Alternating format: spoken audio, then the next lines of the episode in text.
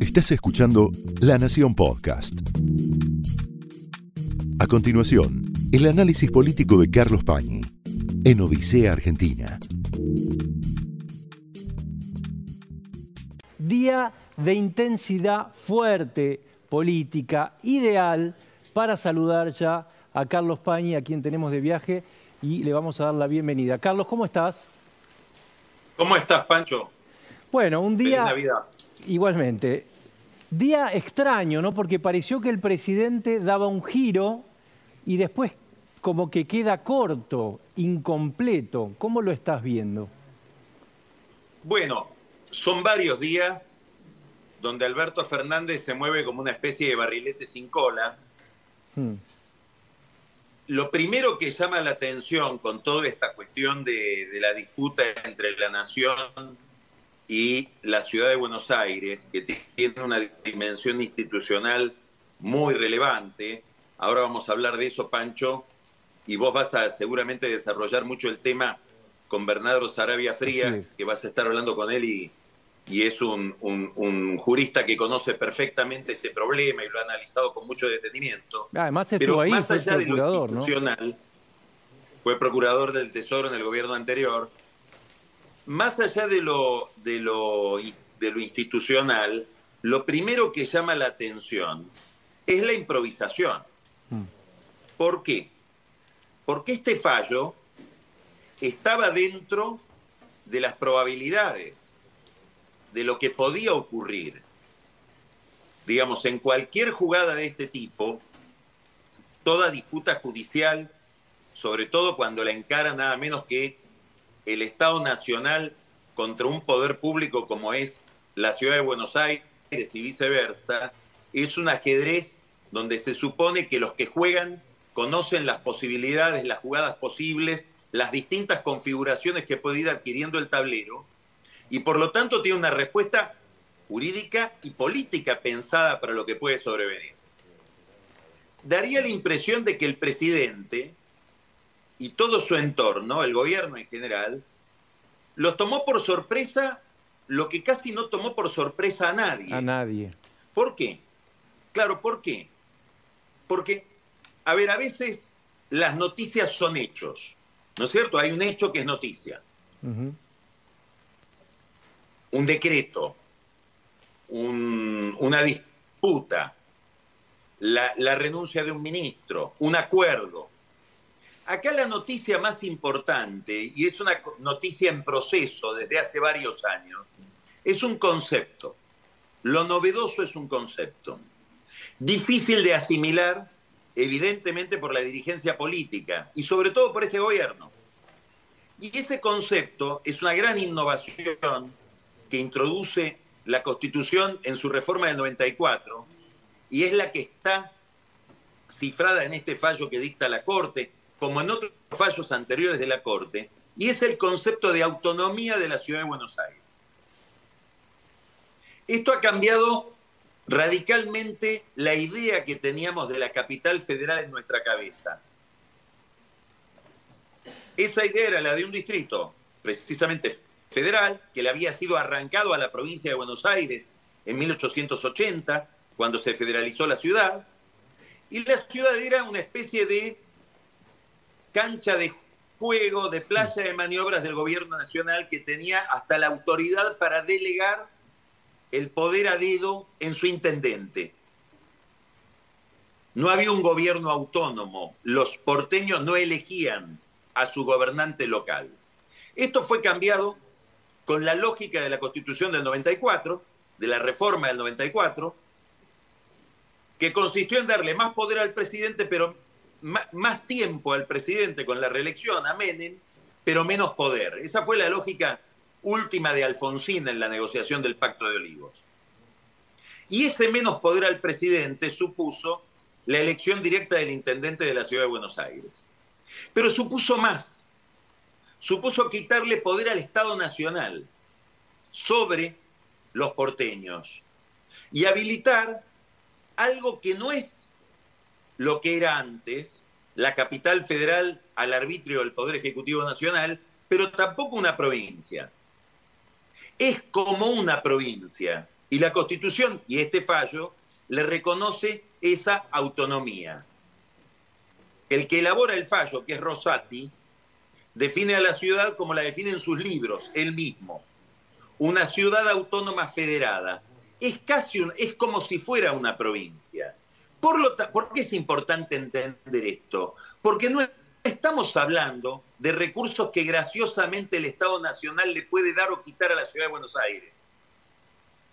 La innovación de la autonomía es que la ciudad tiene un derecho sobre esos recursos. Que le corresponden, digamos. Claro, a ver, si el Estado Nacional, Panchos, si Alberto Fernández le recursos con un decreto ratificado por una ley, sin ningún tipo de acuerdo ni, ni negociación, a Córdoba, a Santa Fe o a Catamarca, sería un escándalo nacional. En este caso, parece más discutible y es menos escándalo porque todavía no hemos asimilado del todo que la ciudad es autónoma. Probablemente los fallos, Carlos, probablemente... Yo no sé llamarlos falacias, incorrecciones. Claro, digo, probablemente los fallos contribuyan a, que se consolide ese concepto, ¿no? Bueno, de hecho, cuando, cuando la Corte acepta este tema, igual que aceptó otros temas relativos a conflictos de la ciudad de Buenos Aires, por ejemplo, con Córdoba antes, y dice esto es mi competencia, está diciendo esto es un Estado autónomo, es como si fuera una provincia, porque si no la mandaría a discutir a primera instancia. Si yo tengo la competencia originaria sobre este conflicto es porque uno de los actores, que es la ciudad de Buenos Aires, es como si fuera una provincia. Esto es muy importante, después, después me gustaría volver sobre el tema. Ahora, por eso es tan insólita la argumentación inicial del presidente. Claro, uno también se pregunta ahí... Cuando dice, no, no le puedo dar los fondos porque se los estoy dando a las provincias. Claro. Es como si yo tuviera una deuda con vos, un juez me exige cumplir con lo que te debo y digo, no, pero no se lo puedo dar ahora porque se lo estoy dando a otra persona. Y más, eh, eh, el, el presidente, yo creo que sabiendo que está diciendo una falacia, dice es plata que le pertenece a las provincias porque yo la gasto en las provincias. ¿Y en qué lugar la podría gastar que no fuera una provincia? No hay forma de que el Estado Nacional no gaste en algún lugar que además es una provincia, pero es dinero nacional que el Estado Nacional se apropió de la, de la, de la ciudad de Buenos Aires que es una ciudad autónoma. Ah, vos decís sabiendo, es interesante ese concepto también. Bueno, si, me doy cuenta yo, que no soy abogado, ¿cómo no se va a dar cuenta alguien que dice y se autoproclama todo el tiempo un amante y un sabio del derecho y da clases en la facultad? ¿Cómo no se va a dar cuenta de que cuando dice es plata que le pertenece a los gobernadores, eso es falso? Porque es plata del Estado Nacional que sí, la gasta en la provincia. Si la gastara en la ciudad de Buenos Aires, porque hace una ruta nacional en la, ciudad de Buenos Aires, digamos, los recursos que el Estado Nacional gasta en la ciudad de Buenos Aires no son de la ciudad de Buenos Aires, son del Estado Nacional y benefician a la ciudad, benefician a los porteños, como pueden beneficiar los correntinos. Pero eso no hace que el Estado correntino o el Estado porteño se tenga que apropiar de esos recursos. Entonces acá, por eso la Corte dice expresamente, esto no afecta a las provincias. Le está contestando a las distintas reuniones que los gobernadores hicieron, metiéndose en el tema. Entonces, lo primero es un problema de improvisación. Llama la atención que tuviera tan poco pensado este problema el presidente cuando era un problema que le iba a sobrevenir. La segunda cuestión es una cuestión de carácter institucional conceptual. La poca comprensión que hay de la autonomía porteña. Ahora empezó diciendo que no iba a cumplir el fallo. Con el paso de las horas, y yo creo que a medida que pasen las horas y pasen los días, Pancho, el gobierno va a seguir modificando su posición. De no cumplir el fallo, dice, bueno, lo voy a cumplir. Obviamente, acá tuvieron influencia algunas personas alrededor de Alberto Fernández. Me parece que la más decisiva fue Vilma Ibarra, que es la que custodia la firma del presidente, la que tiene que evitar que el presidente tenga que ir a dar explicaciones a la justicia por sus actos ahora o más adelante. ¿Y puede no haber estado en la decisión inicial, Vilma, presente? Yo supongo que estuvo, que sabía de todo el proceso y que no le debe haber gustado la idea de decir abiertamente no cumplimos con un fallo de la Corte. Eh, hay una, una conferencia de un juez de la Corte Americana eh, en un homenaje a otro gran juez de la Corte Americana que fue Scalia. Le podés preguntar después a Bernardo Sarabia de esto porque estoy seguro de que la conoce. Donde este juez de la Corte Americana dice algo muy interesante. Dice, los fallos de la Corte deben cumplirse mucho más cuando nos parecen equivocados. Claro. Porque es ahí donde se ratifica la norma, el imperio de la ley. Aún cuando nos, más cuando nos parecen equivocados, más aún deben cumplirse, porque esa es la regla. Si rompemos esa regla, entramos en una especie de ley de la selva, de anarquía. Entonces, me parece que hubo alrededor del presidente la posición de Vilma Ibarra desde el punto de vista jurídico y la posición de Massa desde el punto de vista económico. Según tengo entendido, Massa fue de los primeros en adherir a la idea de una ruptura y con el paso de las horas se dio cuenta de que eso para la, para la, visión de la economía en general es absolutamente negativo. Y si no, anda a mirar el blue. No, claro, y por lo pronto se, se, mantuvo completamente en silencio, ¿no? Eso también es sugestivo desde entonces. Bueno, yo creo que estuvo detrás de todo este giro que llevó adelante Fernández, que lo ha convencido al presidente, si hacía falta convencerlo de que esto no era una buena decisión. Yo creo que Fernández obedeció a la presión de los gobernadores. Dicen que en la primera, en la reunión que tuvieron los gobernadores del Ministerio del Interior, algunos no querían subir al despacho de la Verna. Eso lo podemos analizar después. Ahora, sigue el problema. Porque el gobierno dice acato, pero lo pago con bonos. Claro. Y acá hay otro problema, porque la Corte no dice que lo tiene que pagar. La Corte dice lo tiene que pagar y cómo. ¿Y cómo es con el goteo de coparticipación del Banco Nación? Es decir, todos los días hay una cuenta del Banco Nación que le gira a la ciudad de Buenos Aires lo que le corresponde por, coparticipación. O sea que no es una alternativa lo de los bonos. Vos estás diciendo, acá esta alternativa no sirve. Bueno, en principio, la ciudad de Buenos Aires fue aquí a la Corte a decir, miren, les quiero avisar que esto me tendría que, esa cuenta del Banco Nación tendría que haber aumentado desde el jueves pasado y no aumentó. ¿sí? No me están pagando. Mm. En segundo lugar, el presidente aduce que se, se ampara en una ley, que es una vieja ley de consolidación de deuda, la 23982. El artículo 22 permite derivar al presupuesto del año que viene una deuda y eventualmente pagar por con bonos. Pero se trata de deudas, primero que ya fueron definitivamente definidas por un fallo judicial con sentencia firme, cosa que no es el caso, esto es una medida cautelar. Y además se trata del stock de la deuda. ¿Qué quiero decir? Yo puedo deberte a vos un alquiler. Bueno, se va acumulando ese alquiler mes a mes, supongamos que te debo mil pesos por mes, al cabo de 12 meses acumulo una deuda de 12 mil pesos. Yo puedo decir esa deuda que esto que te debo acumulado te lo pago con un bono. Lo que no te puedo es seguir pagando mes a mes con un bono. El flujo te lo tengo que pagar como lo dice la Corte, que es con giro de pesos, que estén disponibles como efectivo para el gobierno que los cobra.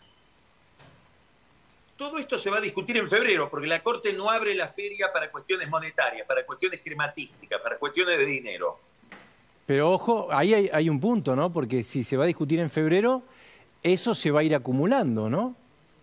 Y en febrero yo creo que el gobierno de la Ciudad de Buenos Aires va a ir a la Corte a pedir el embargo de las cuentas. Bueno.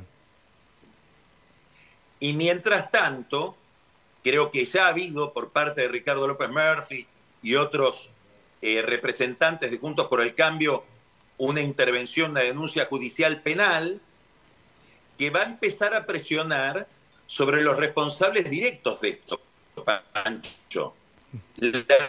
Que son, recordemos, ¿no? La responsable se llama Silvina Bataki. Claro. Presidenta del Banco Nación. Presidenta del Banco Nación. Que es la que inmediata responsable porque la Corte le dice al Banco Nación, usted páguele. Es una curiosidad porque Silvina Batakis, en su calidad de encargada de provincias del Ministerio del Interior en su momento, fue la que tuvo que ir a las audiencias por todo este tema. Es decir, conoce bien cuál es la discusión. Tanto ella como Guado de Pedro. Ahora, Batakis puede decir, sí, yo quiero pagar, pero Massa no me envía los fondos o no me da la orden. Y ahí ya el responsable es Massa. Entonces, ¿qué quiero decir, Pancho? Que cuando empiece a verse el problema penal que hay detrás de este problema fiscal y federal, probablemente estos funcionarios le van a hacer decir, le van a decir a Alberto Fernández, así como ahora le dijeron, acata el fallo, y él lo acata, bueno, paga en efectivo. Por eso te digo que de acá a febrero todo puede seguir cambiando. Claro, eh, la visión de Bernardo Sarabia seguramente nos va a aportar mucho porque él estuvo ahí, del lado de justamente el que tiene que pagar en este caso, ¿no? Bueno, él fue procurador del Tesoro, pero además supongo que él eh, eh, es una persona que está en el, en el marco de Juntos por el Cambio y como, como abogado y especialista en derecho público debe haber seguido este tema de cerca. Después lo vamos a escuchar a ver qué nos dice. Después viene otra discusión, que es la discusión de fondo, que es si el monto que tiene que pagar la, la nación a la ciudad por la policía, porque esa es la discusión de fondo. El origen, claro el origen es que cada vez que el, Estado Nacional le transfiere un servicio a una provincia, y esto está en una cláusula de la Constitución, le tiene que pagar los recursos correspondientes. Hubo un convenio entre la Nación con Macri y la, y la Ciudad de Buenos Aires con la Reta. Curiosamente, la encargada de transferir la policía era Patricia Bullrich. Es decir, los actores de este negocio son Patricia Bullrich y la Reta. Interesante, ¿no? que vayan a encontrarse acá. Bueno, lo que dice el gobierno nacional es que en aquel momento Macri le pasó mucha plata de más a la reta. Bueno, eso lo tendrá que decidir la Corte más adelante. Mientras tanto le dio la orden a la ciudad de decir, mientras yo resuelvo eso, le tenés que pagar tanto, que es un porcentaje de 2,95 de la coparticipación general, de los recursos nacionales de coparticipación. Y el Estado se resiste a pagarle eso y ahora lo quiere pagar con un bono. Todo esto obviamente tiene un trasfondo político muy importante. Primero, tenemos que mirar a Alberto Fernández. De Alberto Fernández posiblemente él estuviera ya en un conflicto con la Corte, poco ventilado. Se sabe poco de esto, Pancho. A ver. Que es la discusión de la paritaria del sector ah. judicial, del Poder Judicial, que es la paritaria de los empleados judiciales que involucra el sueldo de los jueces, inclusive de los magistrados de la Corte.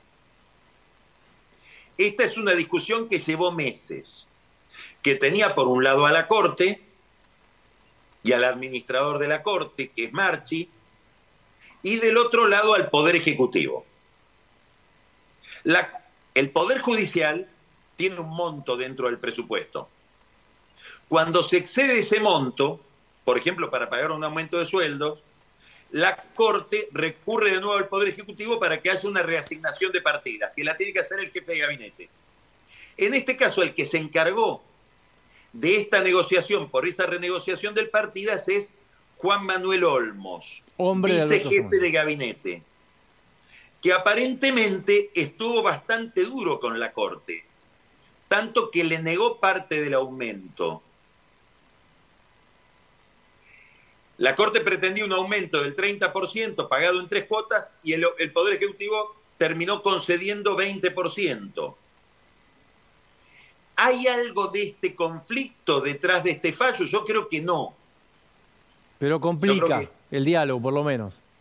Yo creo que el fallo, eh, eh, digamos, refleja todos los conceptos de la Corte respecto de la cuestión porteña, de la cuestión de la ciudad de Buenos Aires y su autonomía. Hay toda una línea muy clara, conceptual, sobre todo una vez que se incorpora Rosati a la Corte. y, refuerza lo que venían haciendo Lorenzetti y Maqueda en, este, en esta dirección. Pero se agrega este problema del conflicto ya de Olmos con la Corte. Olmos, ¿qué dice o qué debe decir? No lo sé. Pero debe decir yo, mi, mandato es cumplir, cuidar las cuentas fiscales que tenemos que acordar, que acordamos con el fondo. Pero ahí hay, un, hay una tensión. Ahora, con independencia de esto, uno lo mira a Alberto Fernández y yo me hago una pregunta siempre con Alberto Fernández, Pancho. Uno le había a Cristina Kirchner, por ejemplo, que, como todos sabemos, tiene un concepto, yo diría, antiliberal de la vida pública y del Estado. Y vive en el borde externo de lo que sería la institucionalidad republicana, siempre al borde de caerse. Y en situaciones de ruptura. ¿Para qué? Para otro orden del mundo. Vamos a ponerlo así, para una gran revolución, para una gran mm. reforma. Convocó a no pagarle a los holdouts para reformar el sistema financiero internacional, con países que la apoyaban en Naciones Unidas para esa saga. En ese caso, ella a sus feligreses, a sus seguidores, le dice lo que se le atribuye a Maquiavelo, el fin justifica los medios.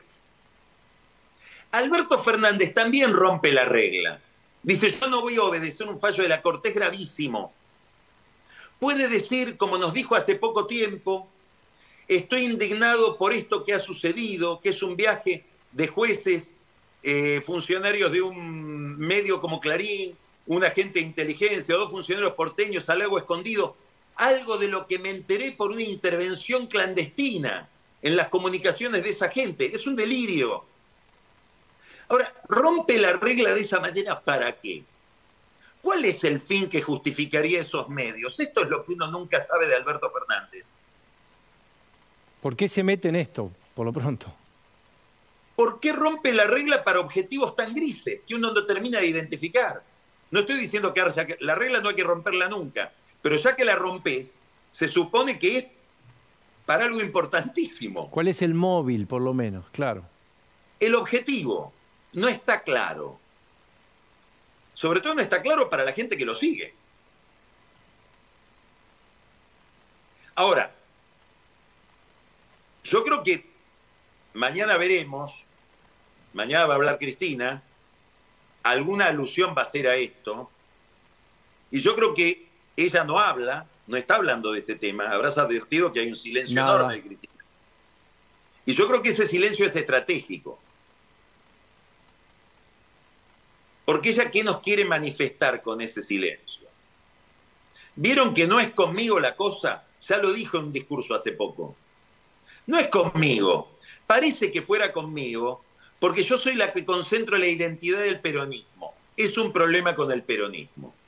La corte es una corte de élite, es una corte que responde a una orientación política determinada si querés, es una corte, vamos a ponerlo en estos términos, de los poderes fácticos de la clase dominante en contra del pueblo que soy yo y es mi partido. Por lo tanto, que el conflicto no sea solo conmigo, sino que sea también con el gobierno nacional, me da la razón a mí. Esa que está buscando, está buscando siempre argumentos, coartadas, un relato, si querés, que justifique las sanciones penales que van cayendo sobre lo que fueron el manejo de los recursos durante la administración de ella y sobre todo de su esposo. Ahora, ¿vos pensás que ella puede no haber tenido que ver en esta decisión? Yo no sé si tuvo que ver, digamos, estoy seguro de que no habló con Alberto Fernández sobre esto. Sospecho que si hubo alguna comunicación o alguna consulta puede haber sido con Jorge Capitanich. Ahora vamos a hablar de los gobernadores pero no me cabe duda de que este conflicto de la Corte con el gobierno, que es presentado como un conflicto de la Corte con el peronismo, le viene muy bien para lo que es en general su presentación de las cosas. No es que me permiten, que me persiguen a mí porque soy una bandida. Acá hay un conflicto ideológico y casi de clase. Tiene una desventaja en esa construcción, que los cuatro jueces son provincianos. Claro. Rosati es santafesino, Maqueda es cordobés, Rosencrantz es correntino y Lorenzetti también es santafesino. O sea, no se puede hablar de, de jueces porteños. Ahora, después están los gobernadores, muchos de los cuales quieren esta plata porque el Estado la destina a sus distritos, no porque les pertenezca esta plata, como dijimos al comienzo, pero sí se gasta en sus provincias. Y otros, yo pondría en estos otros a Gerardo Zamora, por ejemplo, el santiagueño, y sobre todo a Jorge Capitanich, que además lidera una liga de gobernadores, creo que está en una jugada política importante. Probablemente. Primero es predicar en contra de los porteños en sus propias provincias. A mí me gustaría, no lo he hecho, pero me gustaría leer la cobertura de todo este episodio en algunos diarios provinciales. Y creo que la visión seguro es distinta. Acá hay una ironía, Carlos, perdóname, hay una ironía también, ¿no? Que Capitanich tiene por lo menos una historia en común con la persona que está del otro lado en este litigio, que es Rodríguez Larreta, ¿no? Por lo menos una buena relación. Bueno, a ver, en el año 1999, perdón por la distancia, Capitanich y Rodríguez Larreta eran los dos viceministros de Palito Ortega en el, Ministerio de Desarrollo Social. Y en ese ministerio trabajaban en aquel momento dos chicas. Una es María Eugenia Vidal, recién salida de la Universidad Católica, y la otra Malena Galmarini. Y revoloteaba por ese ministerio un chico que cortejaba a Malena Galmarini que se llamaba Sergio Massa. Estamos hablando del 99 cuando Palito Ortega terminó siendo después el candidato a vicepresidente de Eduardo Dualde. Mirá si se conocen Capitanich y Rodríguez Larreta. O sea, es una vieja historia. Ahora, creo que Capitanich levanta el perfil con esto porque él también tiene un juego y ese juego es, en algún momento, tal vez, dar vuelta a la carta de una candidatura presidencial. Hoy por hoy hay dos candidatos presidenciales que disputan entre sí, por ahora con alguna discreción, que son Guado de Pedro y Sergio Massa. En el momento en que Cristina dijo yo no juego, los dos se lanzaron, más abiertamente. Ahora, del interior no hay nadie. Bueno, a lo mejor esta jugada esté mostrando que en el interior también hay vocación política por el protagonismo nacional y Capitanich quiera ganarse el afecto de Cristina Kirchner peleándose con la corte. Bueno, por lo pronto, al, aparte del moyanismo, le gustaba mucho Capitanich hasta hace un poco, hasta hace dos años, ponele. Bueno, mira vos. Y yo creo que a gente de la cámpora no le disgusta Capitanich, más allá de que de Pedro es de la cámpora, que lo ven como un gobernador afín. Y no te olvides que fue vicejefe de gabinete de Cristina, perdón, jefe de gabinete de Cristina, perdón, jefe de gabinete de Cristina, que ahora se pelea con la Corte y que hizo algo muy valioso para la cultura de este grupo. Rompió un diario Clarín delante de las cámaras de televisión. Y se jacta, lo En una conferencia de prensa. Y lo recuerda cada tanto. Casi que tiene todas las medallas en el pecho que se pueden pedir en el Instituto Patria para esta carrera. Entonces acá además de una pelea por recursos, además de una pelea por la cuestión institucional, tenemos una pelea por la sucesión de Alberto Fernández. Otro actor es Larreta,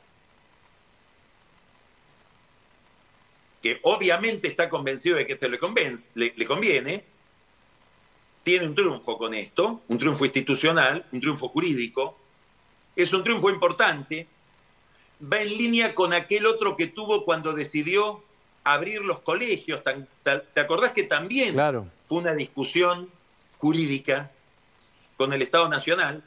Abril del 2021, más o menos, ¿no? Ahí está. Ahí es claro, claro, claro. Cuando se reabrían los colegios ya al final de la, de la cuarentena. Ahora, te quiero hacer notar algo que seguramente ya notaste en el discurso de la reta sobre este tema. Cuando él celebra este fallo, mira, me encantaría preguntarle sobre esto y, le dejamos la pregunta picando a Bernardo Sarabia. ¿Cómo no? Para que desarrolle esta idea, pero yo quiero ir a la picardía de la reta, no al concepto de la reta. La reta festeja que este fallo es un gran fallo para el federalismo. Para el federalismo. Porque no quiere quedar como el porteño que defiende los recursos de, de una ciudad rica frente a las provincias pobres, que es el, el relato kirchnerista. Porque es candidato a presidente. Claro, él tiene que ir a las provincias. Claro. Y no quiere que cuando llegue a un aeropuerto le pregunte, ¿por qué tú se lleva la plata nuestra, la reta? Que es como se entiende simplemente la cosa. Devuelva la plata, la reta.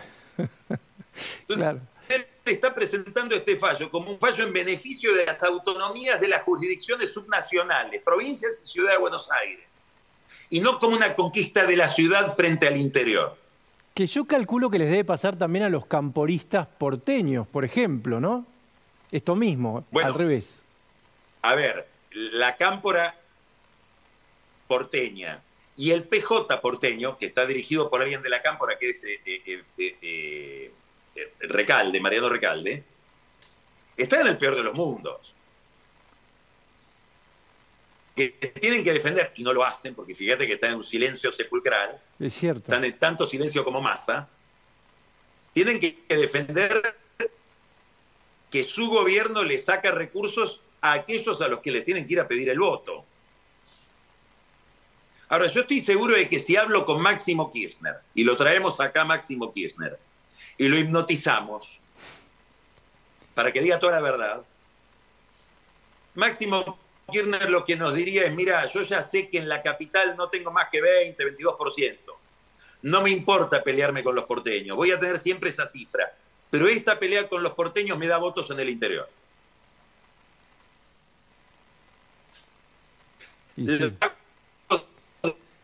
Suena razonable, por lo menos. Suena razonable que piense eso bueno, hay una lógica detrás, obviamente. Es más difícil percibir cuál es la lógica del profesor de Derecho Alberto Fernández, que además es porteño. Claro, claro. ¿Eh? Otro porteño.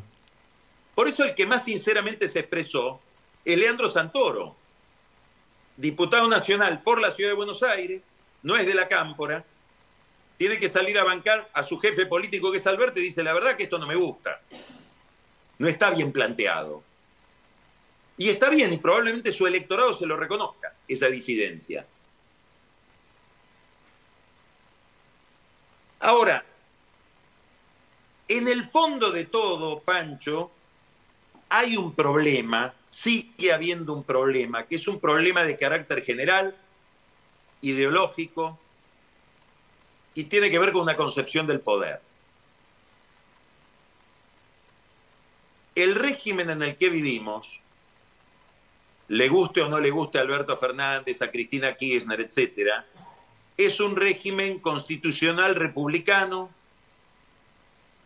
que en alguna medida hunde sus raíces en la Constitución americana de los Estados Unidos.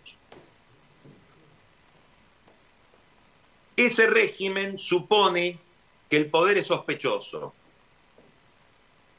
que del poder hay que cuidarse y que por lo tanto y, del poder del Estado hay que cuidarse. Esta es la gran diferencia entre una posición liberal republicana y una posición kirchnerista populista, si querés. La sociedad no debe ser organizada por el Estado, la sociedad debe tener el menor Estado posible para garantizar la libertad de las personas. ¿Y cómo hacemos para limitar al poder que es sospechoso? Lo dividimos. Lo dividimos por funciones que es la división de poderes vertical, pero lo, lo dividimos también territorialmente. Es decir, distintos estamentos de poder. Eso es el federalismo. El presidente tiene poder, pero en, determinado, en determinada jurisdicción hay cosas que no las puede hacer. Esto es lo que está detrás de este fallo. La idea de que Alberto Fernández no puede, porque quiere, sacarle recursos a la capital para pagarle a los policías de la provincia de Buenos Aires, que es lo que hizo cuando tuvo aquel levantamiento en septiembre del 2020. Entonces, en el fondo de todo esto no hay solamente un, desconocimiento del poder de la Corte, es una especie de desborde de poder en dos sentidos. Por un lado, del Poder Ejecutivo respecto de la Corte, a la que quiso desobedecer, y sigue desobedeciendo, no es que quiso desobedecer, porque pagar con bonos es desobedecer ese fallo, pero también una especie de desborde de poder respecto de la jurisdicción de la ciudad de Buenos Aires, que es una provincia. Entonces, esto es lo que pone en peligro una determinada cultura pública. Probablemente, no sé si lo pensará de esta manera o lo puede formular de esta manera, pero en el fondo Massa, al estar alerta frente a todo esto, se da cuenta de esto. Claro. Es decir, el presidente tiene menos poder como para eh, hacer política, para decisiones arbitrarias, ¿no? En este caso, con este sistema. Tiene menos poder porque hay otros poderes que lo limitan, como la Corte, cuya función es que los demás poderes cumplan con la Constitución, porque supone el sistema que el Congreso puede violar la Constitución y que el presidente puede violar la Constitución, por eso hay una Corte, que es la que dice cuándo el gol es gol no es como lo vemos nosotros, si entró la pelota o no. El que dice cuando el gol es gol es el referee, que se puede equivocar también, pero es el que dice cuando el gol es gol. Esa es la Corte, es la que dice lo que dice la Constitución, la que interpreta la Constitución. No solo hay un desborde respecto de la Corte, sino que hay un, un otro desborde territorial respecto de la jurisdicción porteña. Y esto es lo que hace que el país se vuelva un país inseguro. Hmm. Inseguro por qué? Inseguro porque la ley está hecha en favor del, del, menos poderoso. No es solamente un problema de seguridad jurídica para los inversores, que es de lo que se habla siempre. No. El, el débil necesita la ley. El débil necesita que se, que se que se cumpla la regla, porque la regla es una garantía del débil frente al poder del Estado. Ahora, en un país donde no se cumple la regla, obviamente el débil está perdido y también el inversor. Claro. Que es lo que, advierte, lo que advierten todas las cámaras empresariales que en las últimas horas emitieron comunicados, por ejemplo, ¿no? Claro, y le deben haber dicho a Massa, che, escúchame, con, este criterio de que no se cumplen los fallos de la Corte, tampoco van a pagar los bonos. ¿Cuánto va a ser el riesgo país de un país que no cumple con los fallos de la Corte? ¿Cuánto va a ser el riesgo de la deuda en pesos? Si un día vos podés decir no la pago, como no le pagué a Buenos Aires. los depósitos, cualquier, eh, cualquier ámbito de la economía, ¿no? Eh, Por ejemplo, sí. la deuda en pesos. ¿Qué pasa si es un gobierno que no responde a los fallos de la Corte? Claro. Ahora, en un país así, y hay ejemplos de estos días, vamos llevando la cultura capitalista a un tipo de capitalismo donde solo puede hacer negocios, ya que no hay ley, el que es amigo del poderoso. No puede entrar cualquiera. Y si entro tengo que tener un socio local, un vaqueano. Un especialista en mercados regulados. Exacto. Fíjate lo que acaba de pasar e-, esta semana y lo denunció solamente la coalición cívica. Juan Manuel López, el presidente del bloque de diputados de la coalición cívica. La empresa Mirgor que es una de las empresas que ensambla electrónicos importados en Tierra del Fuego, anuncia que va a haber un arancel más caro para los que importen computadoras personales para que ella, la empresa Mirror, pueda fabricar las computadoras que le vamos a tener que comprar casi obligatoriamente, porque comprar una de afuera va a ser más caro. Es decir, el Estado, en este caso Sergio Massa, le regala un, mercado a la empresa Mirror ¿Qué, es lo interesante de esto? Que el dueño de Mirgor es Nicolás Caputo, hermano de la vida de Macri, recaudador de las campañas de Macri, recaudador de la campaña de la Reta. Y aparentemente ahora alto beneficiario de Sergio Massa. No sabemos si será también recaudador de la campaña de Massa. Hay como una transversalidad. Finalmente llegamos al pacto de la Moncloa de la peor manera. claro. ¿Eh? Y sí. Pero ocurre bastante en esos Ahora, ¿quién paga ese beneficio para Caputo? Lo paga el público lo paga el público que va a tener que pagar las computadoras más caras. Porque estoy seguro de que Caputo te la va a vender un peso menos de lo que saldría importarla, o 10 pesos menos. Acá quiero hacer un reconocimiento, Pancho, y no porque hoy sea el cumpleaños de Carrió, pero creo que hay una distinción por parte de la coalición cívica respecto de estos problemas en cuyo fondo está el financiamiento de la política. Si uno cada vez más sistemáticamente empieza a ver que hay un grupo de políticos que arman negocios a partir de regulaciones para que, esos, para que los empresarios que se benefician con esos negocios después los financien a ellos. Y esta es una práctica que se da en la Argentina y lamentablemente en toda América Latina. Es muy difícil encontrar un gran negocio que no esté atado a un decreto del Estado. Cuando la coalición cívica planteó la menor duda sobre el régimen de Tierra del Fuego, del que hemos hablado muchas veces, hubo un comunicado de la conducción de la Unión Cívica Radical diciendo prácticamente esto no se puede hablar de esto. Gerardo Morales y Martín Lustó. No dando una discusión a favor, diciendo de esto no se habla. ¿A quién se le ocurre poner de este tema.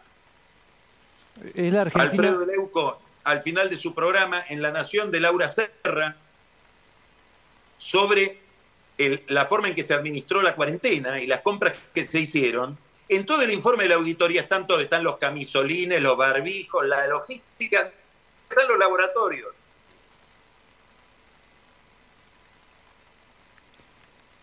Parece que... fuera escandaloso el informe. Es escandaloso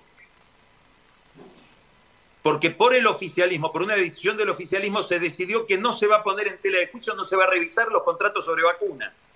Son temas para hablar... Eh, pareciera que hay zonas tabú. Carlos, son, son temas eh, para hablar con Bernardo Sarabias, Sarabia, Frías, si te parece. Eh, no sé si me estás tomando bien. Bueno, eh, a ver. Eh, que también tiene que ver en el fondo con la coalición cívica. Claro. Y te dejo ya con Bernardo. Y es que la semana pasada ocurrió algo muy importante. En la.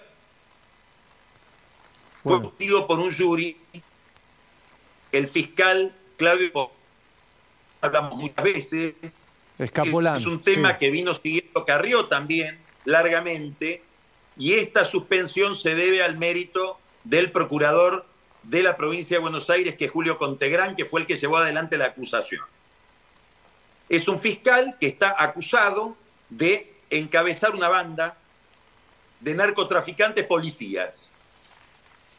Y es defendido por un abogado que fue funcionario del ministro de, Seguridad de la provincia en la gestión de, Vidal, funcionario de Cristian Ritondo.